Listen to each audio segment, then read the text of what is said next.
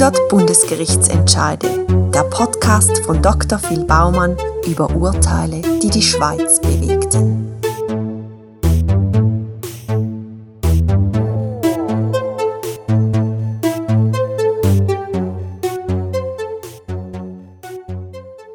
Donnerstagabend, 14. April 1977.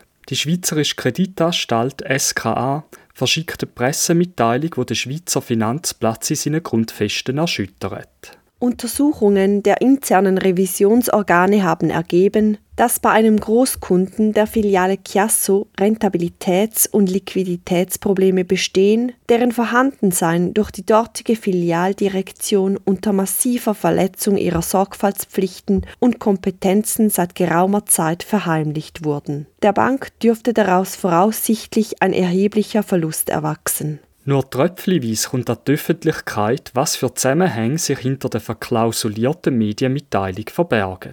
Es zeigt sich, dass die Direktion der SK-Filiale in Chiasso während 15 Jahren Kundengelder in der Höhe von 2,2 Milliarden Schweizer Franken in einer Briefkastenfirma im Fürstentum Liechtenstein, der Texon Finanzanstalt, platziert hat.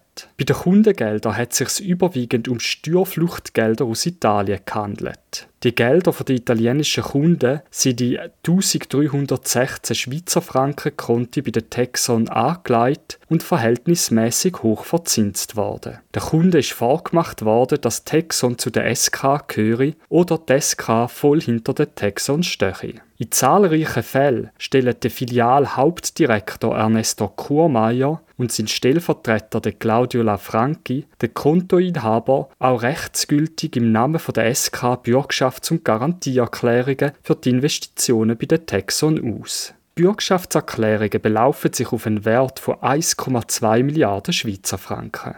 Texon ist von der SK-Filiale in Chiasso aus verwaltet worden und hat in Liechtenstein keine Tätigkeit ausgeübt. Als Art Bank in der Bank hat Texon vor allem italienische Firmengruppen große Betriebskredite in Lire gewährt, ohne dass sie dafür über die notwendigen Bankbewilligungen verfügt hätte. Leitende Mitarbeiter von der SK-Filiale in Chiasso haben die Liechtensteinische Finanzanstalt auch als Auffangbecken für faule Kredite und Verlust aus Wertschriftenspekulationen gebraucht. Ab 1969 sinkt der Lire-Kurs und damit auch die Einnahme aus Italien drastisch. Texon kommt zunehmend in Schwierigkeiten. Obwohl lang untätig, prüft die SK-Generaldirektion aufgrund von Hinweisen von der Konkurrenz schließlich Geschäftstätigkeiten in der Filiale in Chiasso. Dabei zeigt sich schnell das immense Ausmaß der veruntreuten Gelder. Geschäftsleitung der Tessiner Filiale, der Ernst Kurmeier, der Claudio Lafranchi und ein weiterer Vizedirektor werden vom Tessiner Staatsanwalt Paolo Bernasconi am 21. April 1977 unter Verdacht von ungetreuer Geschäftsführung und Urkundenfälschung verhaftet. SK geht zuerst davon aus, dass ihr aus den Machenschaften der Giasso-Filiale ein Verlust in der Grössenordnung von etwa 250 Millionen Schweizer Franken entsteht. Bald zeigt sich jedoch, dass das Ausmaß vom Schaden vermutlich viel größer ist. Die Schweizer Nationalbank schätzt, dass mit einem Verlust von über einer Milliarde Schweizer Franken zu rechnen ist. Um das Vertrauen in die SK und in den Schweizer Finanzplatz zu stärken, gibt die Schweizer Nationalbank zusammen mit den Grossbanken Bankverein und Bankgesellschaft bekannt, dass sie der SK im Notfall einen Kredit von 3 Milliarden Schweizer Franken zur Verfügung stellen wird. An der Börse führt der Text der Verlautbarung jedoch zu weiteren Verunsicherungen bezüglich einem möglichen Verlust der SK. Die Aktienkurs der SK und der anderen Grossbanken brechen ein. In der Folge nehmen die Schweizer Grossbanken umfangreiche Aktienkäufe vor, um ihre Kurs zu stützen.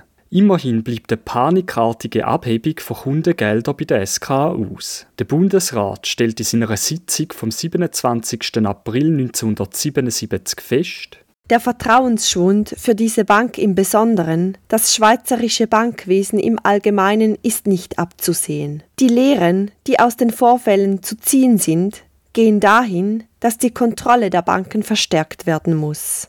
Und auch der Präsident der Schweizer Nationalbank konstatiert am 6. Mai 1977, den großen Banken darf nichts passieren. Es kann ihnen auch nichts passieren. Der Giasso-Skandal sorgt in den Medien und in der Politik für große Diskussionen. Gefordert werden eine stärkere Kontrolle, mehr Transparenz oder auch die Abschaffung vom Bankgeheimnis.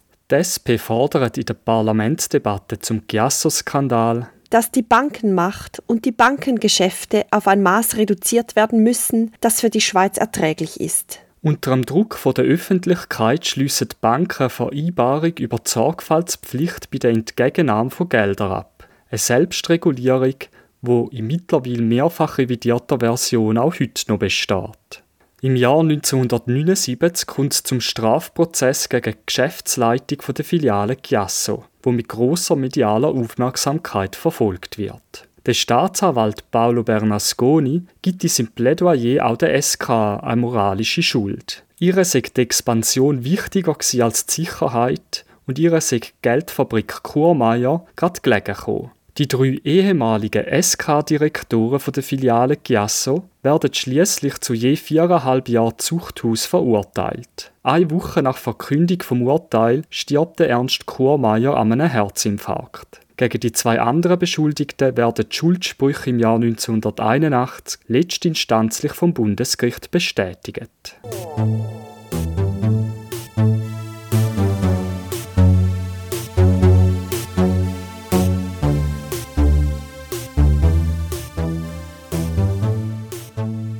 Der Giasso-Skandal führt aber nicht nur zu strafrechtlichen, sondern auch zu zivilrechtlichen Auseinandersetzungen. Der Kurmeier und Konsorten haben nämlich, um möglichst viel Neugeld anzulocken, ihren ausländischen Kunden versprochen, dass die bei den Texon angelegten Gelder frei von Verrechnungssteuer und Negativzinsen verzinst werden.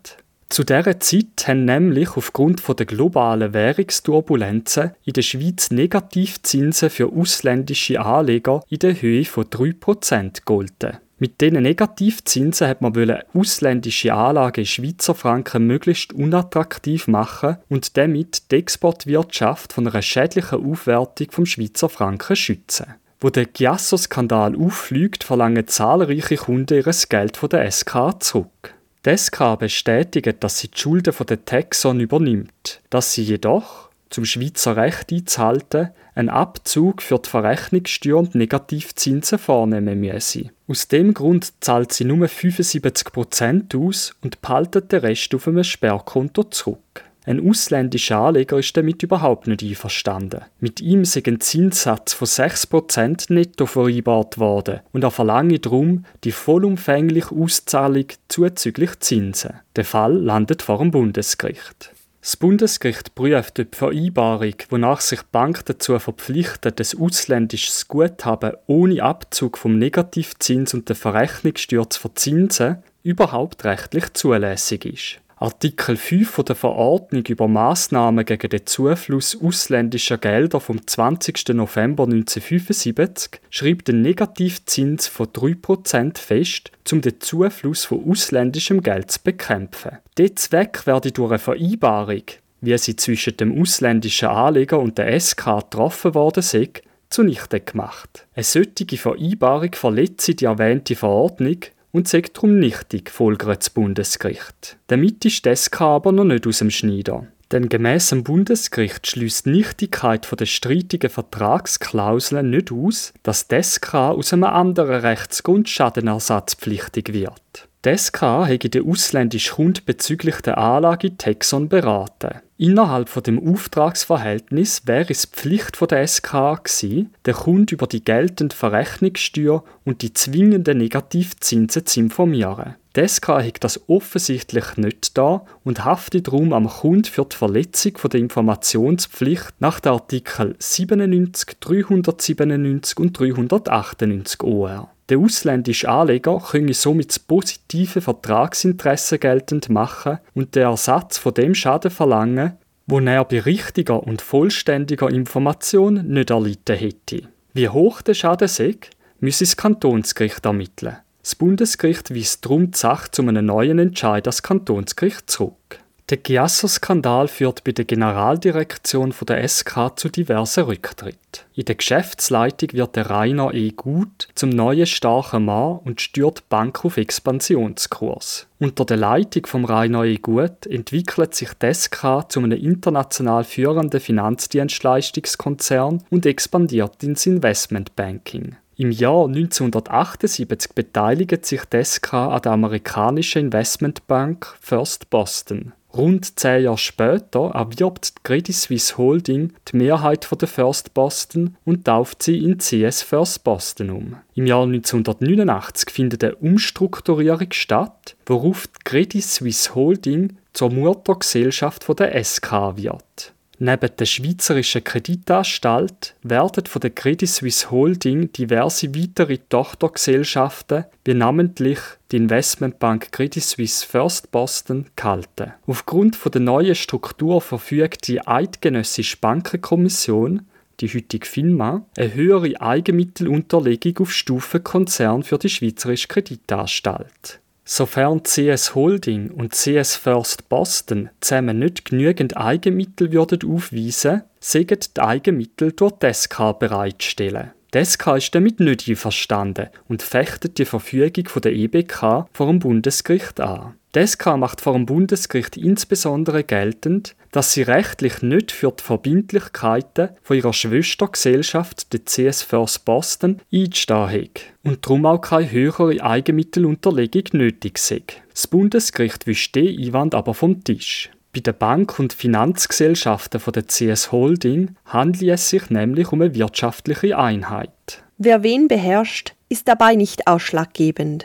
Entscheidend ist vielmehr, dass ein allfälliger Zusammenbruch der CS First Boston einen Vertrauensschwund für die Schweizerische Kreditanstalt zur Folge hätte, den sie mit allen Mitteln abzuwenden trachten müsste, was mit finanziellem Beistand an die Schwestergesellschaft zu geschehen hätte. Das heißt, dass die aus der wirtschaftlichen Einheit erwachsenen Risiken in erster Linie auf der Schweizerischen Kreditanstalt als Hauptgesellschaft lasten. Die SK macht weiter vor Bundesgericht geltend, dass eine höhere Eigenmittelunterlegung für sie nicht nötig sei, weil CS Holding durchaus selber in der Lage sei, der First Boston bei Schwierigkeiten zu helfen. Denn CS Holding könne zur Liquiditätsbeschaffung jederzeit die SK abkapseln und an Dritte verkaufen. Doch auch diesen Einwand lässt das Bundesgericht nicht gelten.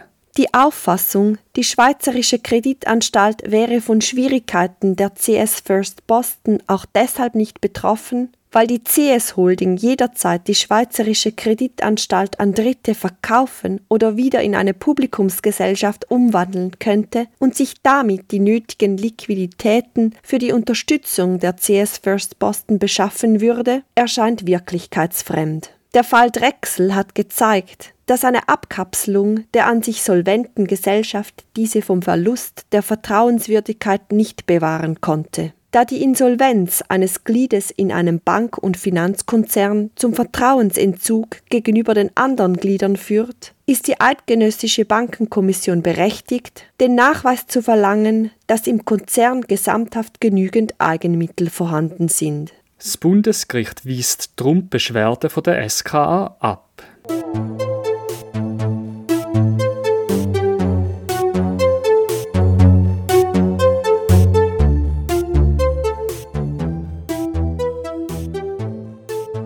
Die Eigenmittel der Credit Suisse spielen danach für einige Zeit keine große Rolle mehr. Credit Suisse wächst in den folgenden Jahren durch Zukäufe der Volksbank und der neuen Aargauischen Bank. Nach der Jahrtausendwende kommt Credit Suisse im Gegensatz zu ihrer Konkurrentin der UBS im Jahr 2008 ohne staatliche Unterstützung durch die globale Finanzkrise. Im Jahr 2009 lässt sich der damalige CEO, der Brady Dugan, zusätzlich zu seinem Lohn von 19 Millionen Franken einen Bonus von 71 Millionen Schweizer Franken auszahlen. Beflügelt von den hohen Gewinnen baut der Dugans Investmentbanking weiter aus. Doch schon bald ziehen düstere Wolken über den Paradeplatz auf. Im Jahr 2014 wird Credit Suisse von den USA beschuldigt, reichen Amerikanern bei der Steuerhinterziehung geholfen zu haben. Credit Suisse muss am Ende vom Steuerstreit eine Strafe von 2,6 Milliarden an die USA zahlen.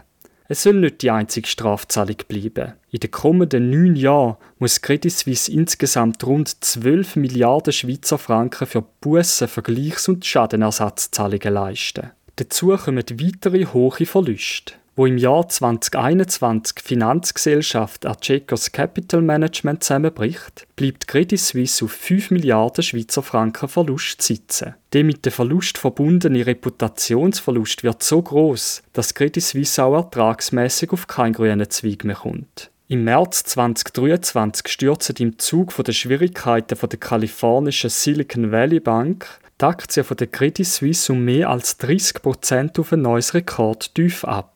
Die Schweizerische Nationalbank erklärt, sie werde der Bank bei Bedarf Liquidität zur Verfügung stellen.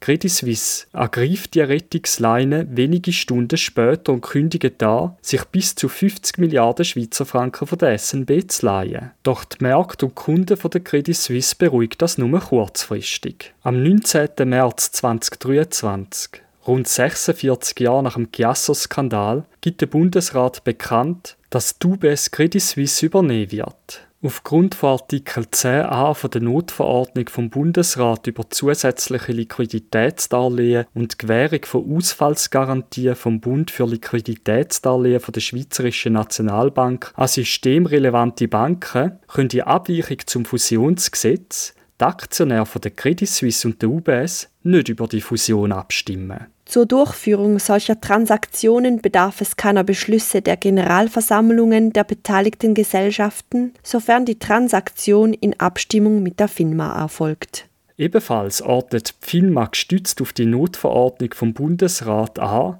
dass Credit Suisse die von ihr ausgegebenen AT1-Anleihen vollständig abschreiben muss. Zahlreiche Aktionäre und Obligationäre sind mit der Vorgehensweise überhaupt nicht einverstanden und kündigen Klagen im In- und Ausland an. Während Credit Suisse somit bald Geschichte sein wird, werden die Rechtsstreitigkeiten zur Fusion UBS Credit Suisse Gericht und wahrscheinlich auch das Bundesgericht noch länger beschäftigen.